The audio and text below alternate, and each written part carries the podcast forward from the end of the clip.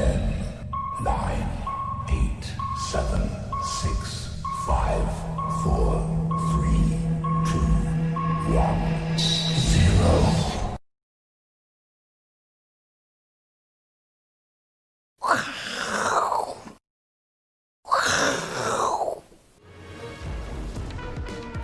大家好，欢迎收看，我是金钱爆，我是信富。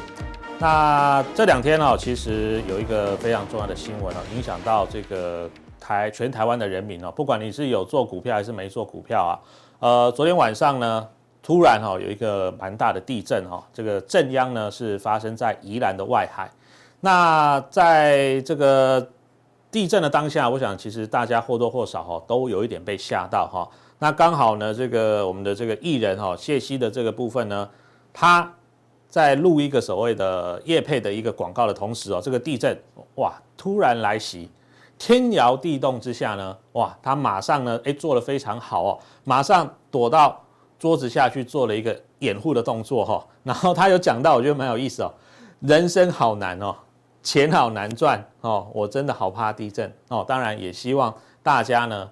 都是一切平安哈，所以你可以发现哦，遇到地震的时候呢，我们该做什么？第一个，找安全的掩蔽物哦。那其实包括像比较坚硬的桌子啦，哦，或者说靠在什么，比如说那个那个呃墙壁哦附近哦，或者说那个梁柱比较大的哦，靠在那附近哦。然后呢，趴下哦，找到掩护，然后呢，好好的稳定住哈。那其实呢，这也告诉我们就是说呢。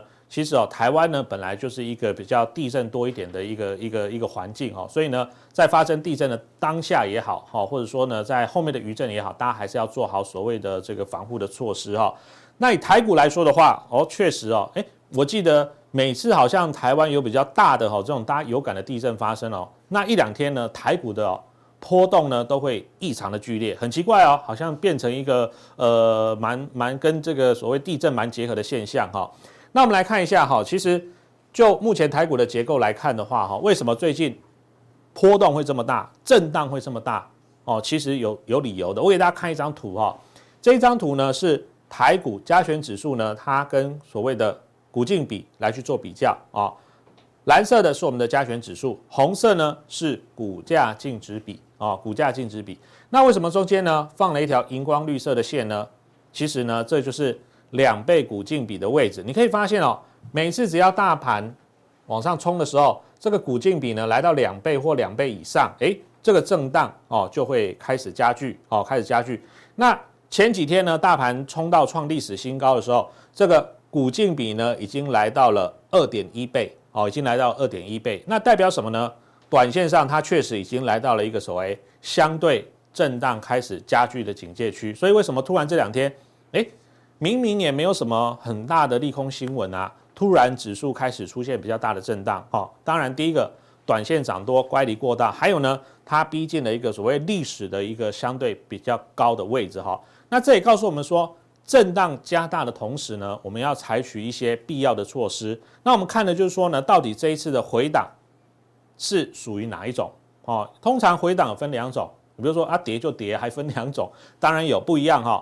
如果跌是所谓景气往下走的跌，那通常那种就是，比如说一千点、两千点、三千点那种中长线的空头，哦，比如说像零八年金融海啸，或像今年三月的时候突然爆发一个疫情，全球的经济活动都暂缓，经济大幅衰退，你看那一波大盘呢，就一下子呢摔到了八千五百点以下，那个是跌所谓的经济下跌的。情况哦，那个跌起来就会非常的大，而且跌得非常的重。但是呢，我认为就现阶段来看的话，是跌所谓的短线急涨，哦，短线急涨。当然涨多之后呢，开始休息拉回整理是正常的。那这种情况来说的话，后面呢，等它整理完，等到这些所谓的这个呃余震结束之后呢，其实后面是指数还有机会再往上走的。那支撑我说，哎，为什么我讲的是第二种？哦，是这个涨多之后的拉回。我们来看一下。最新公告的这个十一月上市柜的营收是创下了史上最好的成绩单哦，史上最强的成绩单，包括像半导体、电子零组件等等，总共呢有一百一十四家的上市柜公司创了历史新高。这告诉我们什么？其实台湾现在的基本面台湾这些上市柜公司的基本面哦，还是相当的不错哦，还是相当的不错。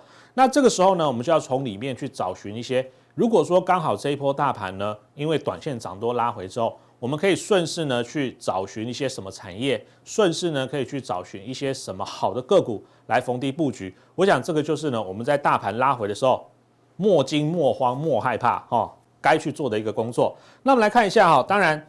重中之重就是台积电嘛，哈，台积电的话，十一月的营收虽然没有再创新高，但是呢，还是什么单月的历史次高哦，所以总结来看的话，第四季呢，它应该台积电还是可以达到它之前哦在法说会上所给予的一个财测目标。那当然，今天盘中呢，台积电也是呃有拉回哈，让指数这个盘中跌了最低最深的时候跌了一百多点，可是尾盘的时候，哎。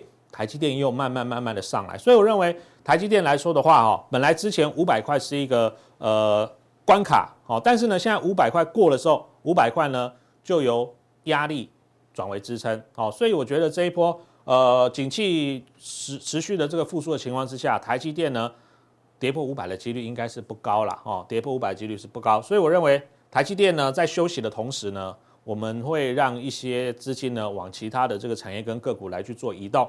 好，那我们再往下看哈。我今天有帮大家准备一张表哈，这一张表呢，就是我们刚刚讲的哈。我们在呃选股或者说在做一些研究的同时呢，营收创新高是一个蛮重要的数据哦。营收创新高是一个蛮重要的数据。那我这边呢举例了一些个股哦，就是稍微比较热门，大家有听过的啊，那种太冷门的、成交量太小的，我们把它排除哈。那这边呢大概有十几档的个股，然后呢我们是用过去这半年以来哈。它创新高的次数啊，比如说，呃，有一些个股它是过去六个月每个月都在创新高，比如说像豪展啊、上纬啊、裕泰、景德、重达哈这些个股，过去半年每个月的营收都在往上啊，然后呢有五次的、有四次的哈，然后中间呢这个是最近这五天哦，外资跟投信的买超哦买卖超的情况，那你可以发现哦这些个股里面哈，我们就举两档个股呢来给大家做说明哦，不要说哎好像大家。看到这个营收一出来，哇，创新高，好嗨，好开心，拍拍手。然后呢，后面股价到底是涨还是跌？好，我们来 check 一下。比如说，我们来看第一档，哦，这个连续六个月创新高，而且哦，你看十一月的 YY 居然高达两百五十趴，这个数字，如果你光看这个部分，你会觉得哇，这个数字真的是太棒了，怎么会这么厉害？这家公司呢，怎么成长度这么高？而且今年一到十一月累计成长了九十八。快一百趴哇！这个真的数字太棒了。好，我们来直接看它的股价。哎，怎么会这样？叭叭叭叭一路跌哦，一路跌。其实呢，它上次股价创新高已经是十月份、十月底、十一月初的时候。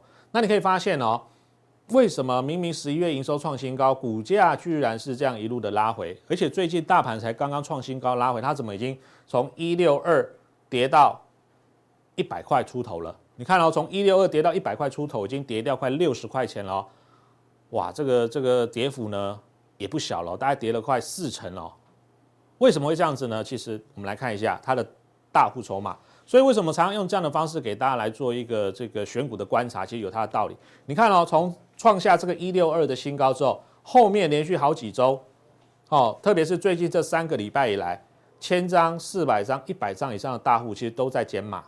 哦，都在减码，所以你可以发现，你不要说一六二让你卖到了，那个是只有神才知道最高点在哪里哦。但是呢，在这一段盘整的期间，大概应该一百三、一百四，你都有机会卖。如果你之前有买过这一档个股，那你会觉得啊，它营收很好，我一直很看好。其实大概在这个位置，一百三、一百四，你都有机会卖，不会说啊一路一路爆到这个跌到快一百块钱。哦，所以你可以发现，十张以下的小散户。我啊，越跌越买，越跌越买，股价呢，今天呢才稍微盘中有一点反弹哦。这也告诉我们，就是说呢，我们在看基本面的同时呢，不能只光看一个数据哦，因为股票它所牵涉的面向是非常的多的，基本面、筹码面、技术面都有。而且你可以发现哦，它这边哦，我们常给大家看的参数二十五十两百哦，这个二十日跟五十日的移动平均线即将出现死亡交叉。所以呢，这种股票基本上，我认为逢反弹都是减码哦。逢盘为什么？虽然它营收很漂亮，但是它主要做的是什么？体温量测的额温枪，额温枪。那现在大家都知道，疫苗都已经快出来了，有好几支的这个疫苗，大概已经都呃到三级，甚至已经快通过 FDA 的这个核准了。那疫苗出来，明天这个呃明年这个疫情解除之后，市场就不再需要这么多的量测体温的耳温枪或额温枪，所以我们不能只光看营收，你要去想到明年的事情，因为毕竟现在已经十二月了。现在大家该看的，大户法人都在看的，其实都是明年的产业展望。你不能用今年数据很好就说啊，为什么明明营收连续六个月创新高，我买了波啊一路跌？哦，不是这样子的哈，因为大家已经在想到明年疫情解除之后的情况了哦。这是第一个。那再来第二个呢？我们来看一下哈，天钰哇，这个这个今天大盘这个盘中急杀哦，这个个股呢一开盘直接跳空涨停，而且都没打开。好、哦，都没打开。那你可以发现呢，它除了营收创新高之外，当然我们刚刚看前面哈，最近它是我们刚刚看到这几档个股里面哈，外资跟投信最近这五天都有买的，所以你看它为什么今天会突然大涨，不是没有原因的。然后看到法人的筹码，不要说这五天让你买到，你说一二三四五这五这五天隔起来不要看好了。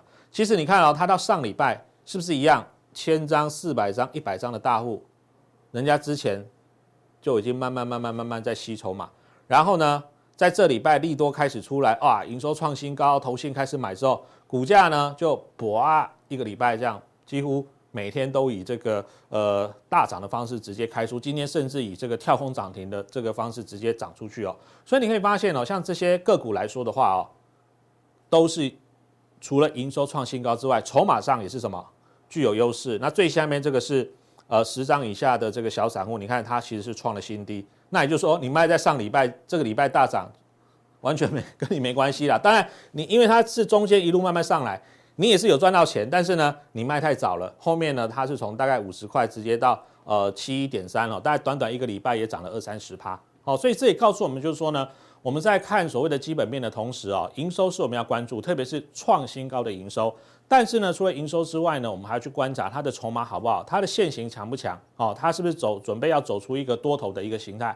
那你把这些因素给综合在一起之后呢，你就可以找出来，就是说呢，到底下一个阶段这个大盘拉回之后呢，我们可以做一个什么样子的一个布局？还有呢，找一些哦，明年呢哪一些产业是具有成长性的哈，是我们值得在这一波可能大盘拉回整理之后呢，有机会后面再创高的。那这个部分呢，我们待会会再加强定跟大家报告，就是说呢，后面一个阶段到底什么时候哦，这个呃哪一些产业是有机会呢，在大盘整理完之后呢，持续接棒演出的。那请大家锁定哦，这个之后的一个加强定的内容，谢谢。接下来还有下面一位。来，好，大家好，我是伟杰。好，那我想这个礼拜我们又再回到了这个追踪美国股市的一些相关的总体经济数据的时间哦，那。我们今天呢，特别要追踪的就是在失业数据的部分。那但是呢，在这失业的过程当中，我们发现到，哎，既然市场上有这样这么样一本书，叫做《失业教我们的事》，有没有？好，那如果说这个好像说失业一般来说都会碰到是比较人生阶段性的一个低潮，哦，所以这本书呢，其实它告诉我们说，你不要怕失业，哦，它有可能会从此变成你人生当中的一个转捩点。好，那这个其实就很像。最近这个美国的哦失业人数哦又开始增加了一样，那到底这些失业人数呢？它是在接下来能够找到他们各自的下一阶段的人生目标跟方向，还是说呢就从此退出了劳动市场？我想这个后续呢我们要再继续观察。但是呢，失业教我们什么事？它基本上呢就是像极了疫情哦，不是不是是爱情啊，像极了疫情。为什么呢？因为呢失业。跟疫情一样，都是事先料想不到的意外。哦，你永远不知道说啊，疫情会什么时候发生，对不对？好，那跟失业一样哦，你的工作做一做，突然有一天公司倒了，哎，呃，被迫失业哦，这都是想象不到的哈。另外呢，就是哎，如果说你在工作的过程当中，你有一些些呃感觉了，我觉得这间公司好像不太对，或者是我在工作的时候呢，老板呢时不时都给你一些暗示，比如说呢。调你去其他不相关的部门做你不喜欢的事情，哎，这个时候你是不是就稍微有点感觉的时候，哎，有一点点可以超前部署的机会？什么叫超前部署？就是骑驴找马啊！你可能在这边你不会主动的提辞职，你要离开，还对于这间公司有一点点的期待，但是呢，你就觉得哎，老板对你的态度不太对了，对不对？所以超前部署就是先去找找有没有其他可以来接替的工作。好，那当然了，就是。最后一个就是都是可以累积经验、控管风险。但是呢，这个累积经验哦，你也不要说二十年换了三十个工作，这种累积经验哦，可能就不太行哦。那那其实过去企企业在哦这个征才的时候，其实他们看履历呢，不是看你的履历有多丰富哦，你进入到职场二十年换了四十个工作，天哪，半年就换一个工作，这个人家是不会喜欢的哈，因为你没办法说服人家说你可以在一间企业待多待很久。好，所以其实呢。这个累积经验跟控管风险的这个，大家自己拿捏一下哈。累积经验不是说哦五花八门所有工作都做过，表示你很厉害，不一定哦。所以这个大家特别留意。好，那回过头来，我们就进入到我们的这个失业的哦救济金的申请人数。好，这是第一次申请失业救济金的申请人数呢，来到了八十五点三万人，这是昨天晚上公布的数字。那上个礼拜呢，是大概是在七十五万到七十八万这附近，然后那很明显的又开始往上爬升，而且呢，它是创下了三个月以来的新高。那这代表什么意思？代表过去这几个月哦，欧美的疫情开始扩散之后呢，诶，美国的这个失控的疫情似乎又开始造成了失业人数的上升，所以造成了好有一批人。新的失业人潮的出现，所以呢，初次申请失业救济金的人数又开始增加。那回过头来了，你只是说，诶，这个初次申请增加，那连续申请的也开始出现了反弹。连续申请过去这两三个月都是开始下滑，但是呢，到了这个礼拜公布出来的数据呢，是又开始增加。那我们统计一下呢，是各项失业津贴申请的人数呢，已经降到两千万以下。那过去呢，在这个各项失业津贴申请的人数大概都是维持在两千万以上。换言之，如果我们是用失业津贴的申请人数去估算，美国的这个所谓的失业率大概都还有百分之十。但是呢，在这个月公布出来的数，这个礼拜公布出来的数字却已经降到两千万以下。可是呢，大家稍微留意一下这个红色的柱状体哦。红色柱状体的部分呢，这个是所谓的州补助的部分，也就是州政府给你的一些补贴，它很明显的是一直在往下。为什么会一直在往下？就过去我们跟大家讲过了，就是你该申请的都已经申请到，然后呢，申请完了之后呢，也你也都已经领到齐了，你没办法再做下一次的申请，所以呢，它会转到所谓的这个急难救助金，就是在绿色的这个区块上面这个区块哈。绿色这个叫做 Pandemic employment Insurance，就是这个失业的这个保险补助的部分哦，转到这边来，所以你可以看到绿色这个柱状体呢，基本上没有什么变短的一个现象。就比方说，哎，这边州政府的补助领完了，到期了，我就转到失业保险去做领取。那另外呢，在上面这一个呢，水蓝色的这一区呢，是紧急救助的一个补助哦。你可以看到这个柱状体呢，越来越长，越来越长哦。那甚至在最近这几个礼拜。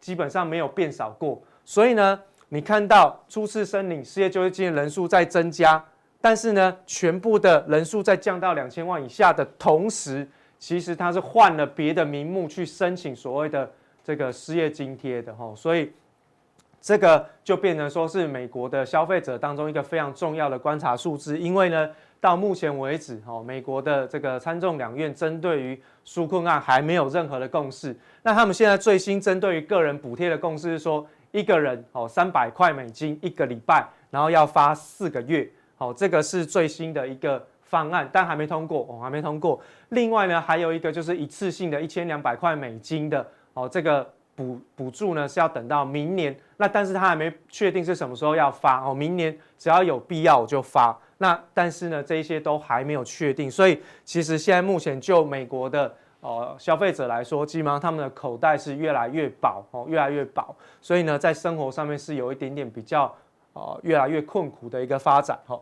那另外呢，当然这样子的一个数据，大家有人会说哈，这个就是昨天的数据公布出来，又开始增加失业人数了，对不对？所以呢，美股震荡不是哈，美股震荡不是这样的，美股震荡它就自然会震荡，自然会修正，为什么？因为过去的这个数据告诉我们，市场上的投资人情绪太过乐观，这个是恐惧贪婪指数。那在昨天晚上统计完之后呢，是七十七，那跟前几天哦来到八十甚至到九十以上，是有一点点明显的回落哦。但是呢，你可以看到粉红色这条线呢是六十以上，这是警戒线；红色这一条呢就是戒慎恐惧的一个哦这个区域，也就是说超过八十以上，随时都有可能拉回。那这个拉回呢，没有什么别的原因，就是涨多而已，哦涨多而已。所以这个就是市场上太过乐观所会造成的一些相关的这个结果哦。那另外呢，我们再从几个指标来帮大家做这个剖析。另外一个就是在巴菲特指标的部分。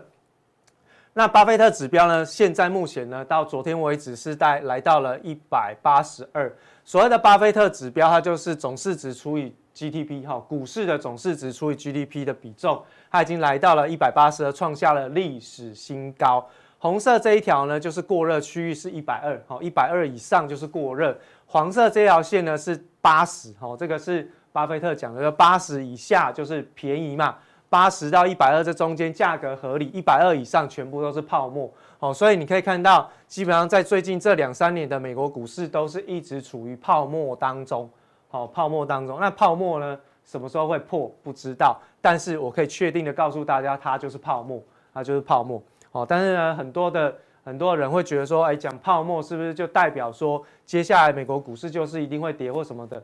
没错，它一定会跌，只是我们不知道为不知道什么时候会跌而已。那个最后戳破泡沫的那根针是什么？我们不知道，但是我可以告诉你，现在就是泡沫。另外呢，来到了虚的本益比的部分，它是经过通货膨胀，呃，听通货膨胀所调整之后的本益比，那也来到了相对于历史的高档区。那这个呢，是除了两千年的 dot-com 泡沫之外呢，基本上是第三高，然后将近要突破前高，就是说基本上来到。历史上第二高的位置点，那这两张图告诉我们，美股绝对不便宜。那绝对不便宜的背后，其实大家都在猜，明年美股到底会不会再继续上涨？那很多的呃，这个华尔街的投行都说啊，美股会继续涨，会继续涨。但是呢，就造成了所有的投资人他的情绪非常的激昂，哦，迫不及待要进场去交易美股。只要拉回就买，所以呢，造成美国股市都跌不下去。真的这一波，你不要小看美国股市的这个参与者的一个力量，而且这一股美国的股市参与者的散户，不是只有美国人。各位知道 Tesla 股东哦人数最多的是哪一国人吗？哦，韩国人。对，我们小编都知道，韩国人。哦，所以这个不是只有美国人在买美股哦，这个已经变成是一个全世界的一个。泡沫的一个市场哦，大家都喜喜欢进去啊玩这个所谓的抓最后一只老鼠的游戏哦，因为越是在游戏的末端呢，越精彩哦，所以大家就越兴奋。好，我们来看一下另外一个指标，这个这个 VIX 恐慌指数。那恐慌指数呢，在过去哈，就是说在三月份之后的一路的美股的反弹当中，其实你可以看到，如果我们就 K 线形态来看，它就是低点有跌破。低点跌破，高点不过，所以对于恐慌指数来说，它是转弱的，好像是转弱的。而且呢，它的低点跌破的位置点呢，是一次比一次来得更低。换言之，市场上恐慌的情绪是在持续的消退当中。好，所以为什么我们从不同的角度去观察说，哎，现在的美国的投资人，好，美国股市的投资人情绪为什么会那么亢奋？从这几个指标可以看得出来。另外呢，就是在美元指数的部分，那美元呢，它是持续的哦，在比较偏弱表态当中，那它已经回到了这个川普任内哈，这个二零一八年的五月份的起涨区，哈，它已经回到二零一八年五月份的起涨区这边去进行回撤了，就是说过去从二零一八年五月以来的美元强势到目前为止是白忙一场，哦，白忙一场。那美元的弱势呢，其实代表几个背后的含义。第一个，你可以去看为什么美国股市会这么强。其实美元的转弱是跟资金的宽松是有关，那它也会反映在美元指数身上。好，也就是说市场预期资金的宽松，那流动性比较偏宽宽松的时候，你会看到货币的贬值。好，那另外一个呢，对于美国的政府来说，弱势的美元、贬值的美元，它有助于什么？赖账。哦，大家都知道这个美国最常用的就是。让美元贬值，然后来赖账哈，因为他们的这个债务呢非常的高。那最近呢又面临到了这个所谓的债务上限，然后美国政府可能又要关门，啊，没事就要关门一下。但是呢，看起来好像美国政府关门对股市来说都是一个正面的刺激，好不好？好，只要一关门哈，政府不管事了啊，股市涨越多，好，是这样子哈。好，另外呢就是说，在弱势的这个美元当中，其实也代表着这个刺激通货膨胀的一个现象。好，只要是。偏弱势的部分都是有这这几种的利多啦。那虽然说当时候最近呢，呃，我们之前是说美元其实在呃拜登政府上台之后是有反弹的机会，但是现在它主要是已经破线了。那破线我们就先破线看，但是短线有没有什么样子的一个转折，或者是说在这一次的拜登政府上台之后会打破过去美元的惯性？这个后续我们要再继续掌握哈，那所以其实就目前来看，美元的贬值似乎还是反映在市场上资金的宽松。可是你说资金宽松吗？从这个呃这个美元来说是宽松没有错。那从 p u c o Ratio 来讲呢 p u c o Ratio 它是来到了这个十年以来的最低，它已经跌到了零点四以下。也就是说市场上就是最近这十年以来到现在为止，空头。在最近的环境当中是基本上没办法生存，也就是到现在为止，空头可能已经被嘎到爆炸哦，嘎到爆炸哦。那只要手上持有空单的人，不是大赔就是已经哦，已经赔完身家出场了哈。那所以这个是十年以来最乐观的 p u c o ratio 的部分。所以呢，从几个指标我们都看得出来，美国股市现在是处于一个非常乐观的一个气氛当中。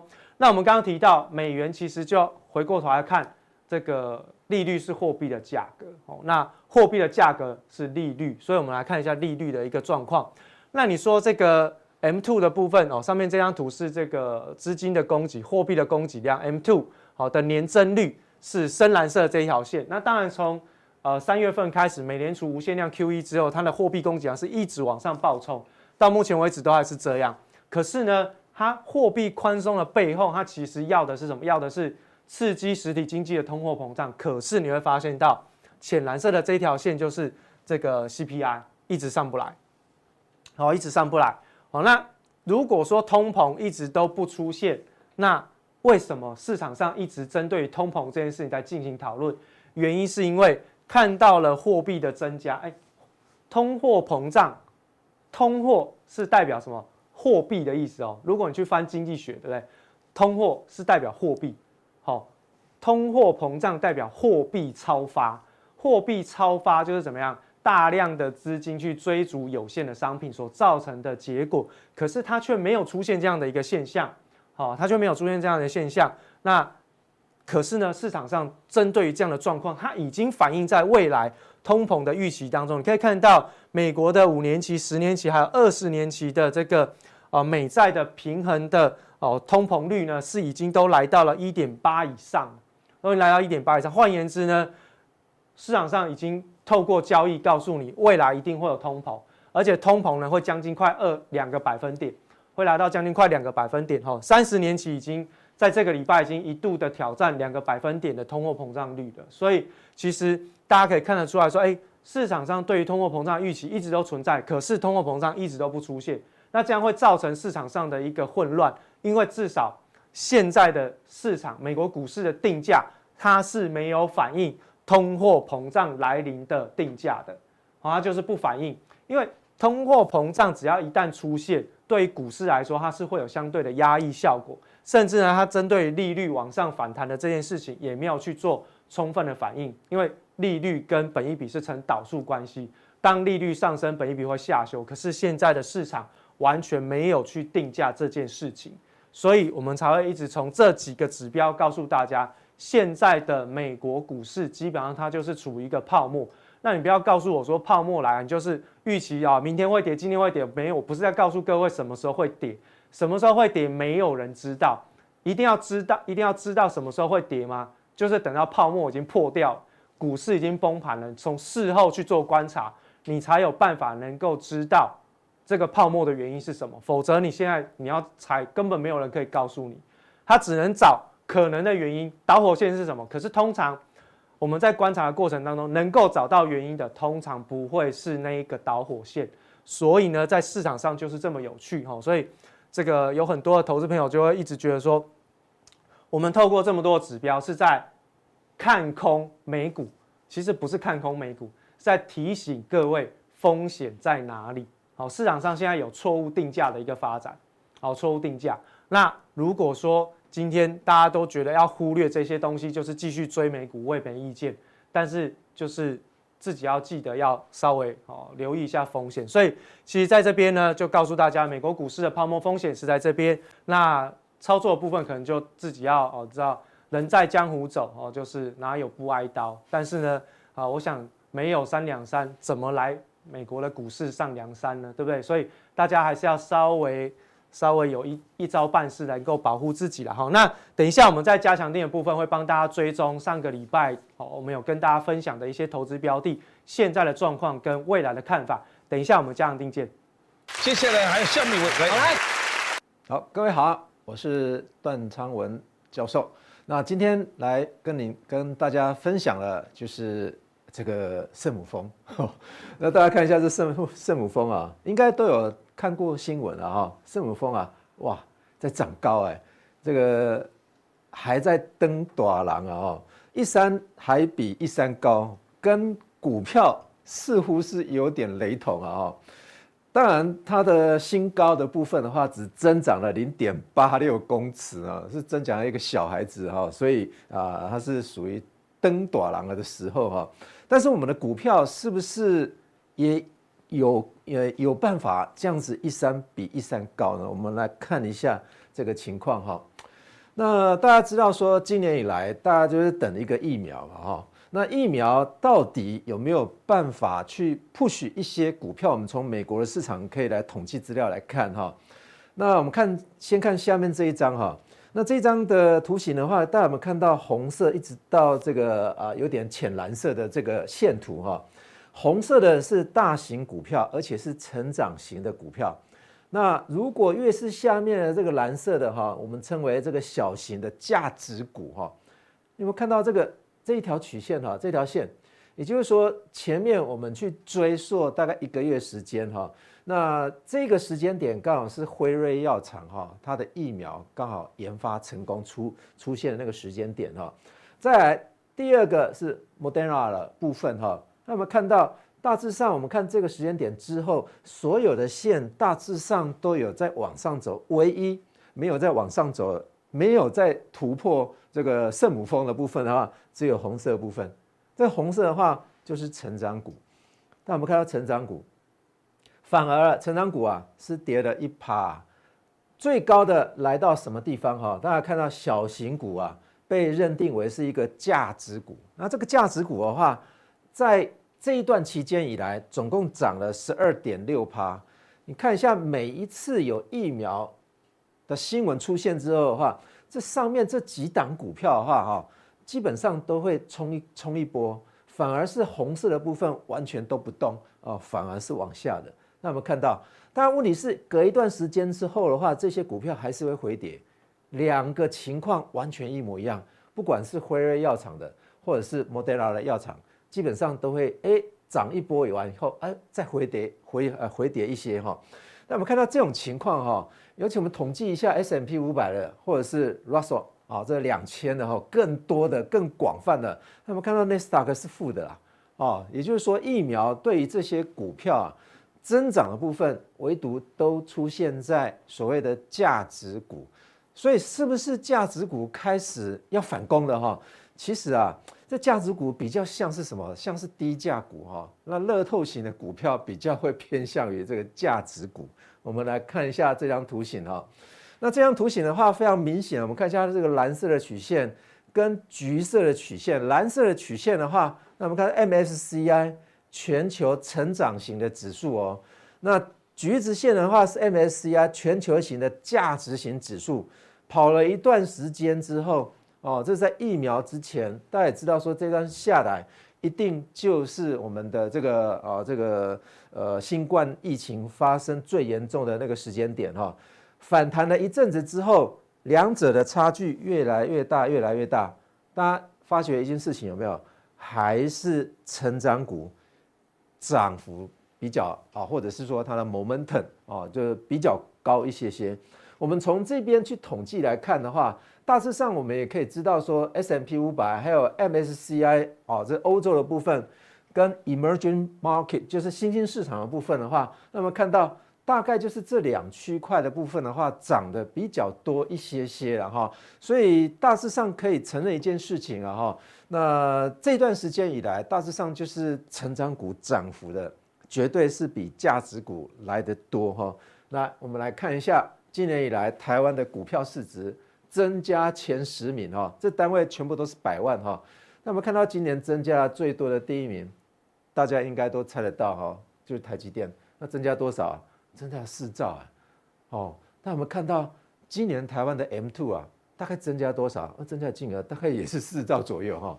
好像所有好像所有的货币都跑都跑去台积电了，当然还有其他的啊，其他的股票啊。大家看一下第二名联发科，第三名联电啊，大家都知道联电哈，联电也是用喷发的速度哈。那看到这个是呃今年增加速度的最快的这这个前十名。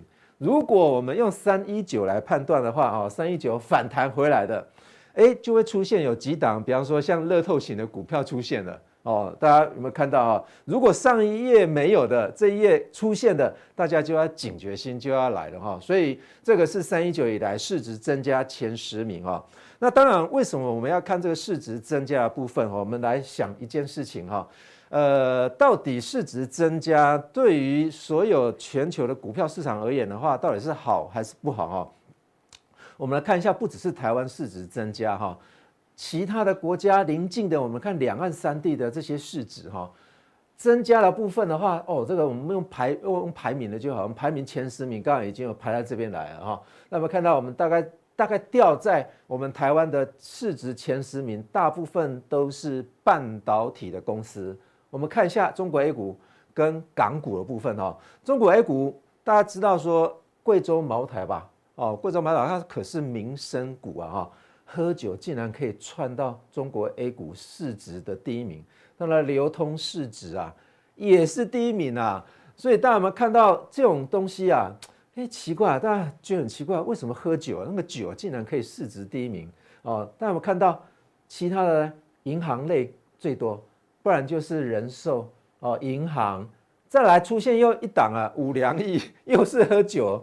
大家有没有看到中国银行又是银行股了哈？那突然间出现一档中国石油哈，再来看一下港股的部分，大家有没有看到港股哈？除了这三档四字头开开头的这四这三档股票，这是外国公司啊，这是外国公司。如果排除外国公司来看其他的，那我们看到腾讯中国大陆的，阿里巴巴也是，中国平安也是，工商银行也是，美团也是，建设银行也是，全部都是。大陆的公司哈，但是问题是你有没有想到一件事情哈？大家有没有想到一件事情啊？港股跟 A 股其实很类似，这个网络股、民生的哦，再来阿里巴巴的电商，在中国平安，哎，这个似乎好像大家要保要保保险了哈。再来是这是银银行银行部分的，这是没话说。再来美团，哇，这跟我们这个台湾的那个富邦达很类似了哈，但富邦达没有股票可买。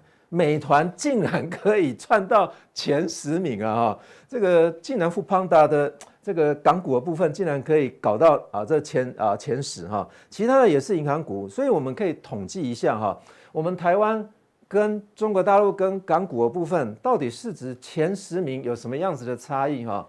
那我们看它市值差异的比较，我们看台湾大部分都是半导体的，短期因为受惠中美贸易的一些冲突。把一些转单的效果，我想转单效果在最近的新闻都非常憨，一直一直以来，我们短期都是受惠中美贸易战的部分哈，但是问题是，总有一天会结束。那如果结束之后，我们台湾还在护国神山吗？还是要护喜马拉雅山哈？这个大家要这个打上一个问号啊。那看一下中国 A 股的跟港股的部分。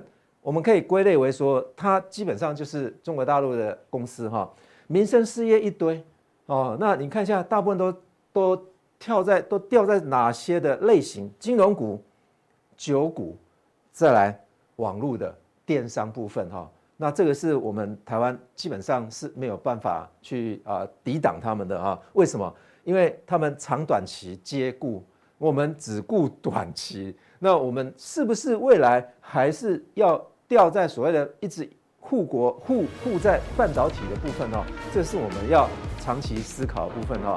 那呃，我们在呃这个加强定能部部的部分的话，我们比较两岸三地的几档股票哈。那我们今天啊这个普通电的部分我们就介绍到这边。那请听众朋友呃观众朋友这个接下来可以啊继续收看我们的加强电。